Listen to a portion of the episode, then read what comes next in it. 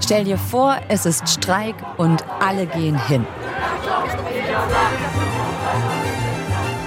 Na gut, nicht alle, aber viele. Generalstreik in Frankreich. Es fahren keine Züge, der Müll wird nicht abgeholt, Schulen und Unis bleiben zu. Denn Präsident Emmanuel Macron will unbedingt eine Rentenreform, aber Millionen Menschen in Frankreich wollen sie nicht. Der Protest geht in eine neue Phase. Mehr Demonstranten, schärfere Aktionen. Die Gewerkschaften wollen die Regierung mit aller Macht zwingen, die unpopuläre Rentenreform zurückzunehmen. Und allein in Paris gingen heute Hunderttausende auf die Straße. Die Rentenreform hat inzwischen die nächste Hürde genommen. Der Senat hat in der Nacht auf Sonntag zugestimmt und morgen geht der Generalstreik in die nächste Runde. In dieser Folge von 11KM gehen wir mit dem Reporter Jean-Marie Magro aus der BR Politikredaktion mit auf die Straßen von Paris und klären, warum in Frankreich gerade so hart um die Rente gestritten wird und was der römische Gott Jupiter damit zu tun hat. Ihr hört 11KM, der Tagesschau-Podcast. Ein Thema in aller Tiefe. Mein Name ist Viktoria Michalzack und heute ist Dienstag, der 14. März. Bonjour, Jean. Bonjour, Victoria. Du musst dir vorstellen, äh, Paris äh, gibt es ja sehr kleine, schmeichelhafte Gassen und dann gibt es abwechselnd dazu sehr große Boulevards, heißen die ja. Ähm, also so große äh, Alleen, ähm, auf denen man normalerweise sehr schwere Autos fahren sieht. Ähm, und die waren voll mit Menschen, äh, mhm. voll mit Bussen, äh, die große Boxen aufgebaut hatten, aus denen Musik dröhnte. Ganz unterschiedlich, äh, mal was Traditionelles, mal Techno. Dazu haben die Menschen gesungen. Es gab äh, Stände mit Merguez. Also bei uns in Deutschland würde man ja wahrscheinlich eher einen Currywurststand vermuten. Hier in Frankreich waren es dann eben so große Kasserolen, die aufgebaut waren und in denen diese würzigen Bratwürste gebraten wurden. Und ähm, es war eigentlich eine sehr sehr, sehr feierliche Stimmung mit äh, Zehntausenden, ich würde sagen Hunderttausenden Menschen, die ein ganz buntes Bild gaben, weil äh, die Gewerkschaften hatten eben davor dazu aufgerufen, zu streiken und zu demonstrieren. Und die Gewerkschaften in Frankreich konkurrieren eigentlich gegeneinander und äh, haben auch verschiedene Farben. Und ihre Mitglieder statten sie dann eben mit Warnwesten aus, die verschiedene Farben dann eben tragen. Da gibt es zum Beispiel die einen, die sind orange, die anderen sind blau, die nächsten rot. Und so gab es ein sehr ansehnliches äh, Bild. Ähm, und äh, es war eigentlich eher so eine Party, mhm. gemischt aber mit einer sehr feindlichen Atmosphäre gegenüber einem Präsidenten, den alle eigentlich ja als äh, jemand Arrogantes empfinden, der ihnen nicht zuhört. Warum gehen die Leute da auf die Straße und demonstrieren? Was ist das, was die so wütend macht? Es ist so, dass Emmanuel Macron im vergangenen Jahr das zweite Mal gewählt wurde als Präsident. Und äh, Macron hatte eigentlich nur zwei große Versprechen. Das eine betraf äh, jetzt äh, eher nicht so ein populäres Thema, die Rundfunkabgabe. Also das ähm, ist jetzt nicht so, dass da viele Leute deshalb sagen würden, ich wähle Macron, weil er die Rundfunkabgabe streichen möchte. Und das andere war eine umfassende Rentenreform. Er wollte ursprünglich das Rentenalter von 62 auf 65 hochsetzen. Da hat er schon gemerkt, das ist nicht ganz so populär. Dann hat er gesagt, okay, wir machen nur 64. Und mit der Zeit ähm, war die Stimmung gegen Macron immer schlechter. Und äh, man hat dann zwar eben ein Reformvorhaben vorgestellt, diese 64 Jahre Renteneintritt, hat aber dann eigentlich nicht damit gerechnet, was das auswirken würde auf den Straßen. Ähm, es gab eben dann Meinungsumfragen, die von Woche zu Woche immer schlechter ausfielen. Mhm. Also zwei Drittel der Franzosen, 70 Prozent ungefähr, wollten eben nicht diese zwei Jahre mehr arbeiten. Und ich habe dann versucht, Menschen anzusprechen, die so ein bisschen fernab standen, die nicht gerade skandiert haben äh, oder mitgesungen haben. und wollte halt so mit Ihnen darüber sprechen, wie Sie auf diese Reform schauen. Zum Beispiel habe ich mit einer Rentnerin gesprochen, die, ich würde jetzt mal sagen, um die 75 ist. Die hat mir dann erzählt, dass äh, dieses Renteneintrittsalter, dass sie da merkt, als sie in Rente gegangen ist, waren es 62 Jahre, als ihre Mutter noch in Rente gegangen ist, waren es 60 Jahre. Und sie kämpft jetzt quasi dafür, dass ihre Kinder und ihre Enkelkinder jetzt nicht noch viel mehr Zeit in die Arbeit stecken sollen. Mes enfants, qui ont 50 et 47 ans, bah, vont sûrement partir à 64 ans. Also, was mir da vor allem aufgefallen ist, nicht nur bei dieser Frau, sondern allgemein auch mit Jüngeren, mit denen ich gesprochen habe, zum Beispiel mit einer Studentin oder mit äh, zwei jüngeren Männern. Der eine hat zum Beispiel an der Universität gearbeitet, der andere war freier Szenarist, also ist eher im Kinogeschäft unterwegs, dass die eine sehr große Ablehnung eigentlich gegenüber Arbeit hatten. Man muss sich ja vorstellen, arbeiten, travailler im Französischen, das bedeutet, wenn man es vom lateinischen Ursprung nimmt, mhm. eigentlich sich Leid zuzufügen. Also Arbeit ist etwas sehr negativ besetztes bei diesen Menschen gewesen, die protestiert haben. Ja. Es trifft aber nicht unbedingt auf alle Franzosen zu, möchte ja, ich an dieser Stelle ja, sagen. Ja, aber, aber sprachlich äh, zeichnen die Franzosen da ein härteres Bild als in anderen Sprachen. Das stimmt. Ähm, vielleicht auch hier und da überein mit, ähm, mit dem Blick auf die Arbeit.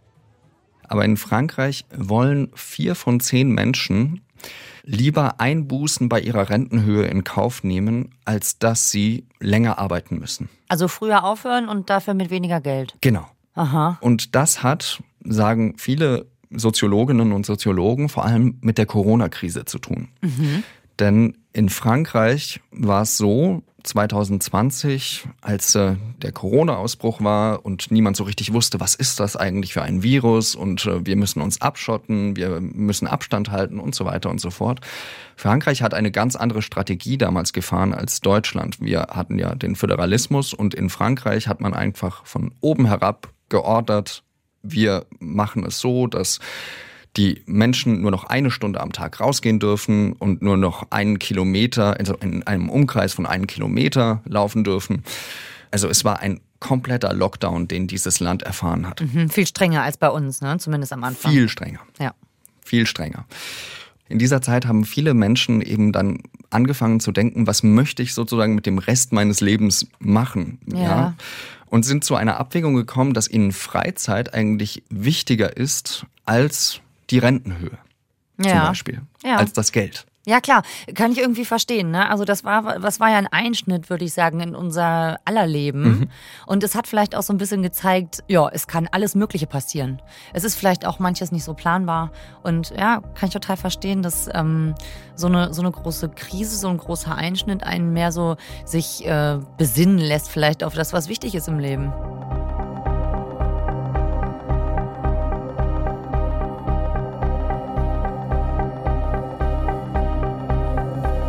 Man denkt sich ja eigentlich, also von 62 auf 64, das aus deutscher Sicht könnte mir mal denken, klingt ja eigentlich gar nicht so schlecht. Wieso regen die sich eigentlich so auf? Warum ist das so eine große Sache? Da bin ich froh, dass wir darüber sprechen können, dass da, glaube ich, ein großes Missverständnis in Deutschland besteht. Also wenn du in Deutschland sagst, die Franzosen haben Renteneintrittsalter von 62 und jetzt sollen es 64 sein, was haben die sich eigentlich so?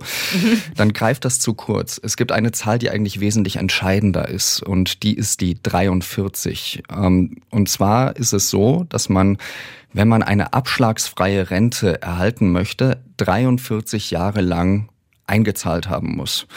Jetzt äh, weiß ich nicht, äh, Victoria, wann du angefangen hast zu arbeiten. Äh, also bei mir war es so mit äh, nach dem Studium mit 24. Mhm. Wenn ich 43 Jahre hochrechne, ich war später. Dann bin ich bei 67. Also ich war auf jeden Fall später sogar. Mhm. Es wäre dann ja so, dass zum Beispiel jemand, der mit 19 Jahren angefangen hat zu arbeiten, etwa in einem Restaurant oder äh, auf, äh, auf einer Baustelle oder äh, als Handwerksmeister oder als Krankenschwester, mhm. äh, wenn die so früh anfängt zu arbeiten, dann bedeutet das ja für sie eigentlich, dass sie zwei Jahre lang länger arbeiten muss als der Rest, der eben studiert hat zum Beispiel. Und das war eben so am Anfang die große Ungerechtigkeit, die man empfunden hat, dass man gesagt hat, es kann doch nicht sein, dass äh, es Multimilliardäre in diesem Land gibt, dass wir für die Corona-Krise 100 Milliarden einfach so finden, um Unternehmen zu retten. Und dann sollen ausgerechnet diejenigen, die den Laden am Laufen gehalten haben während der Corona-Krise, sollen dafür auch noch draufzahlen. Und das ist der Hauptgrund, würde ich sagen, gewesen, warum so viele Menschen sich gegen diese Reform mobilisiert haben. Aber also nur damit man das richtig versteht, warum müssten die dann quasi länger arbeiten als andere? Du fängst an, mit 19 zu arbeiten mhm. und dann rechnest du 43 Versicherungsjahre, dann wärst du bei 62. Das Renteneintrittsalter ist aber bei 64. Mhm. Sprich, das würde für sie zwei Jahre länger bedeuten. Genau, ja. Äh, es gibt einen anderen Fall, zum Beispiel bei mir. Meine Familie, mein Vater kommt aus einem kleinen Dorf in der Provence, äh, an den Schluchten des Verdun, wunderschön gelegen, nur 2000 Einwohner. Und einer meiner besten Freunde dort hat mit 16 angefangen zu arbeiten, mhm. hat ähm, immer wieder in Restaurants gejobbt äh, oder als Maler, dann immer wieder eine, eine Unterbrechung sozusagen gehabt. Man muss ja eben auch noch dazu sagen, 43 Jahre wäre, wenn er 43 Jahre nonstop mhm. in die Rentenkasse eingezahlt. Ohne Unterbrechung. Das ist ja wichtig zu sagen, ne? Nicht einfach genau. nur insgesamt, sondern am Stück. Und da denkt man so sich auch es, schon, ne? Ja, also aber das, es, äh, das also kennt ja jeder, ne? Wie oft ist das mal, dass man mal zwischendurch halt das nicht tut, aus irgendwelchen Gründen. Sei es zum Beispiel nochmal Studium, Weiterbildung, eine Pause. Ja, ja, oder drei Monate lang arbeitslos gewesen, weil eben jetzt zum Beispiel bei ihm es so gewesen wäre, dass er in einem Restaurant gejobbt hat. Das ist dann nur eine Saisonarbeit für den Sommer und dann für den Winter äh, muss er sich dann eben was Neues suchen. Mhm. Das passiert halt einfach, ja. Klar. Und äh, dann hat man, also dann rechnest du von 16 Jahre 43 Jahre hoch mhm. und wann er diese 43 Jahre lang überhaupt zusammen hat mit den ganzen Saisonarbeiten und so weiter, weiß kein Mensch. Also er hatte mir dann zum Beispiel damals gesagt, ob ich dann mit 70 in Rente bin oder mit 72, wer weiß das schon. Mhm. Also diese Reform trifft vor allem diejenigen oder traf am Anfang vor allem diejenigen, die am unteren Rand der sozialen Pyramide sind. Und die Macron-Regierung hatte eben ein großes Problem, dass man am Anfang gesagt hat, das ist eine Reform, die ist gerecht, die verlangt von uns allen gleich viel ab. Und äh, da hat sich immer mehr herausgestellt, das ist überhaupt nicht so. Und das ist der Hauptgrund, würde ich sagen, gewesen, warum so viele Menschen sich gegen diese Reform mobilisiert haben.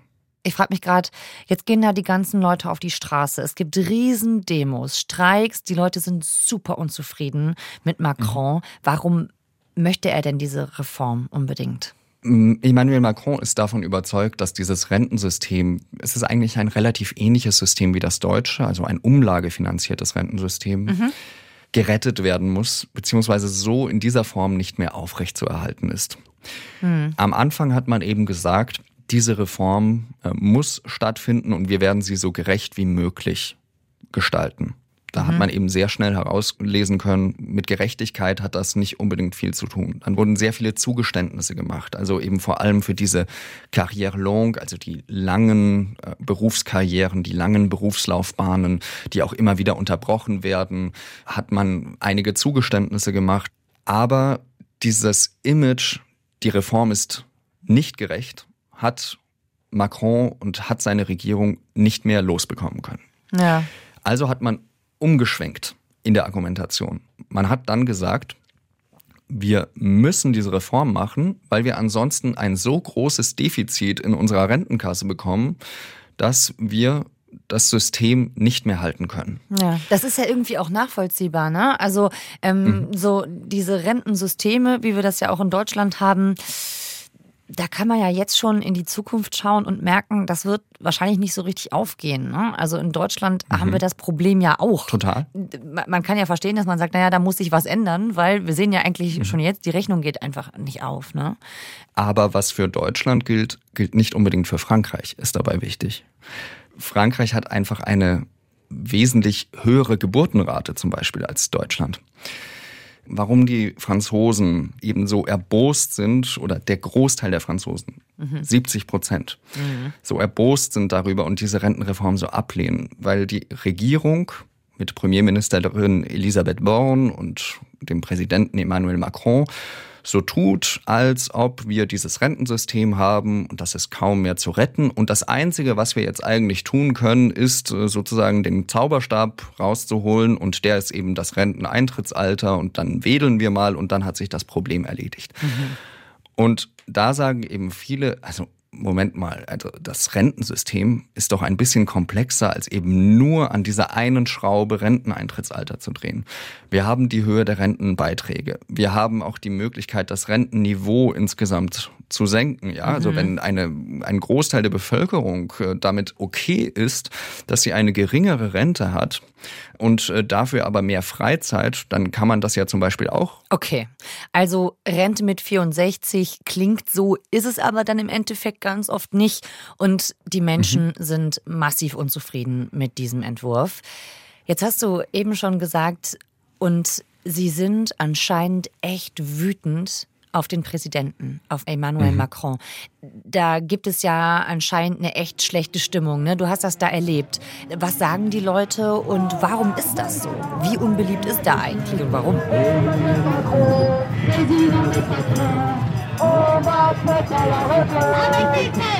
Emmanuel Macron äh, ist ja am Anfang, als er das erste Mal gewählt wurde, mhm. 2017 war das, ist er ja so als der große Pro-Europäer in Europa gefeiert worden, als jemand mit Charisma, ein intelligenter Mensch, der Visionen hatte für diesen Kontinent. Mhm. Und von dieser Stimmung des Anfangs ist eigentlich überhaupt nichts mehr übrig geblieben. Das, was jetzt an ihm für ein Image haftet, ist das des ich habe da eben Leute singen hören, äh, wie, wie, sie, wie sie gesungen haben. Äh, Macron, Président des Patrons, also Macron, der Präsident der Bosse, mhm. der Präsident der Banker, der Präsident der Reichen. Mhm. Ähm, und ein Spitzname von ihm ist Jupiter, also der römische Gott, der über allem schwebt und der endlich mal auf Erden äh, sich niederlassen sollte und den Leuten hier vor Ort zuhören sollte. Mhm. Es gibt also eine wirkliche Ablehnung gegen, gegenüber diesen Präsidenten. Äh, und wenn ich mit Menschen auf der Straße spreche und sie danach frage, ob sie dann den Eindruck haben, dass ihnen die Regierung zuhört, mhm. dann ist das ein fürchterliches Bild. Also dann wird dir gesagt, also am Anfang wird eigentlich gar nichts gesagt, sondern es wird nur gelacht. No. Pas, pas vraiment, non. pas des masses. Und nach dem Lachen sagt man dir, also, Hoffnung in dieses politische System habe ich überhaupt keine, in die Regierung sowieso nicht. Das, was hinter dieser Mobilisierung bei der Rente steht, ist viel mehr als die Rente, sondern ja. es geht um eine handfeste Politik- und Demokratiekrise, die Frankreich erlebt. Also man merkt, es geht gar nicht nur um diese Rentenreform. Es gibt eine ganz, ganz große Unzufriedenheit, Politikverdrossenheit, sagt man ja auch manchmal. Ich würde sagen, so wie mhm. du das erzählt, ist es mehr Wut. Wut ist wirklich ein sehr gutes Wort, weil hier in Frankreich spricht man von Ras-le-bol. Also Ras-le-bol bedeutet einfach nur äh, Schnauze voll haben. Mhm. Also jetzt, wenn wir die Rentenreform uns anschauen, ähm, da war es ja so, dass wir in den vergangenen Wochen ein wirklich unwürdiges Schauspiel des Parlamentarismus in Frankreich erlebt haben. Also die Regierung, die ja eher zentristisch ist, hat sich unfassbare Wortgefechte geliefert mit der linken Opposition, mit dem Linksbündnis NUPES, wie das heißt. Ähm, da wurde sich gegenseitig an den Kopf geworfen, dass sie, dass jemand doch Entschuldigung, aber das sind wirkliche Ausdrücke, die dort gefallen sind, dass sie doch das Maul halten sollen, äh, dass äh, man, also der Arbeitsminister hat äh, gefragt, ob man seinen Kopf haben möchte, also angelehnt an die französische Revolution. Mhm. Und dieses Gesetzesvorhaben wurde dann aus der Nationalversammlung, da wurde gar nicht drüber abgestimmt, was als eine riesige Schlappe des Parlamentarismus empfunden wurde. Mhm. Und in Frankreich gibt es einen Senat. Da können wir uns in Deutschland eigentlich nicht so richtig drunter vorstellen, wofür der eigentlich zuständig ist. Die meisten Franzosen verstehen es auch nicht. Jedenfalls in diesen Senat wurde das Paket der Rentenreform eingebracht. Und das wurde in der vergangenen Woche, wurde das verabschiedet. Dann soll es jetzt eben so eine paritätisch besetzte Kommission geben aus sieben Mitgliedern der Nationalversammlung und sieben Mitgliedern des Senats und die sollen einen Gesetzestext dann gemeinsam verabschieden und dann sehr schnell soll diese Rentenreform eigentlich durchgesetzt werden, so mhm. äh, verabschiedet werden. Es ist aber nicht so richtig klar, ob äh, es eine Mehrheit dafür in der französischen Nationalversammlung gibt, also im französischen Parlament, also dieses Gesetzespaket, das dann diese Kommission ausarbeitet, muss immer noch in der Nationalversammlung verabschiedet werden. Und äh, was viele in Deutschland vielleicht nicht so ganz bewusst ist, ist, dass seit dem vergangenen Jahr die Majorité présidentielle, also die Menschen, die Macron nahestehen im Parlament, zwar eine Regierung gebildet haben, aber in einer Minderheitsregierung sind. Und in dieser Majorité présidentielle gibt es immer mehr Leute, die sich wohl nicht mehr trauen, dieses Gesetzespaket zu verabschieden, beziehungsweise ihre Stimme dazu zu geben. Deswegen ist immer fraglicher, bekommt dieses Gesetz, diese Rentenreform überhaupt eine Mehrheit im Parlament? Wenn das nicht der Fall ist, gibt es aber eine andere Möglichkeit im französischen Parlament, beziehungsweise für die Regierung. Dann gibt es so einen, einen sogenannten Joker. Und das wäre ein Paragraph 49.3 heißt der, 49.3. Was steht da drin? Ich bin normalerweise nicht so ein Paragraphenreiter und ich äh, hoffe auch, dass jetzt nicht die meisten denken, oh mein Gott, jetzt redet ihr über 49.3. Wie langweilig ist das denn? Aber es ist wirklich spannend. Also wenn man, wenn man sich kurz drauf einlässt. Ähm, bei uns im Bundestag wäre es ja so, wenn ein Gesetz keine Mehrheit findet, dann wird es auch nicht verabschiedet. Mhm. In Frankreich ist es so, weil das französische System sehr auf Effizienz ausgerichtet ist, man möchte eben nicht so eine Kompromisskultur, wie man sie in Deutschland hat, kann die Regierung sagen, okay, wir stellen dieses Gesetzespaket euch hin und wenn ihr keinen Misstrauensantrag gegen unsere Regierung stellt, der eine Mehrheit findet, dann wird dieses Paket angenommen. Okay, also wer, wer regiert, der kann auch erstmal durchregieren. Wenn es so kommen sollte, dass dieser 49.3 Paragraph gezogen wird, also dass die französische Regierung keine Mehrheit für ihre Rentenreform im Parlament findet und dann eben sagt, äh, gut, wir ziehen diesen Joker und äh, das Gesetzespaket wird trotzdem angenommen. Würde ich meinen, wird das zu unfassbar großen Demonstrationen, so wie wir, also noch größer, als wir sie bisher erlebt haben, führen. Wir hatten mhm. ja am 7. März schon 3,5 Millionen Menschen auf der Straße laut der Gewerkschaften. Laut Innenministerium waren es 1,3 Millionen. Mhm. Ich würde vermuten, dass diese Zahl noch mal höher ausfällt. Und was ich befürchte, ist, dass es noch zu mehr Gewaltausschreitungen auf der Straße kommt. Mhm.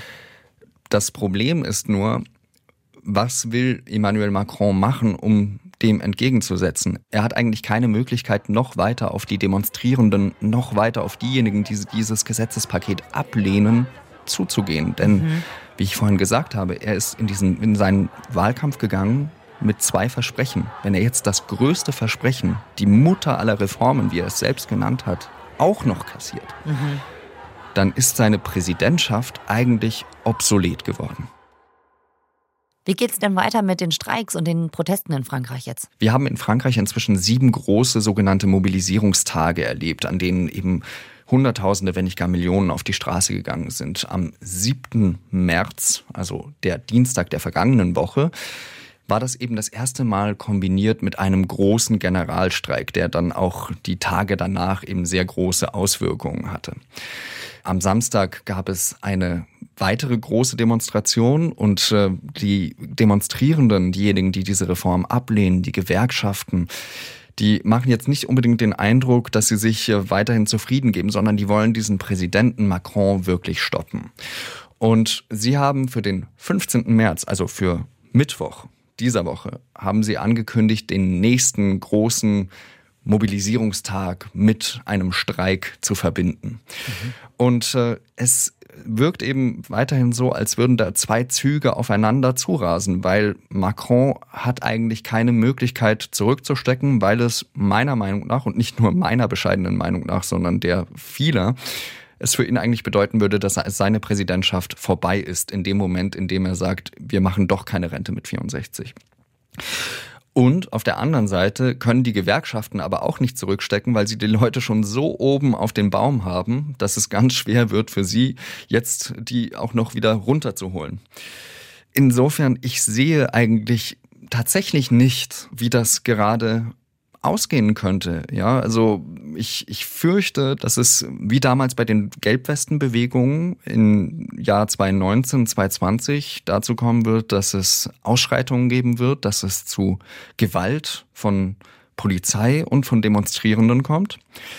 Und wer dann am Ende den längeren Hebel hat, ja, das äh, ist die große Frage. Aber so ist momentan die Situation. Und normalerweise, wenn alles seinen geregelten Gang geht, dann haben die Franzosen spätestens bis Ende des Monats eben diese Rente verabschiedet.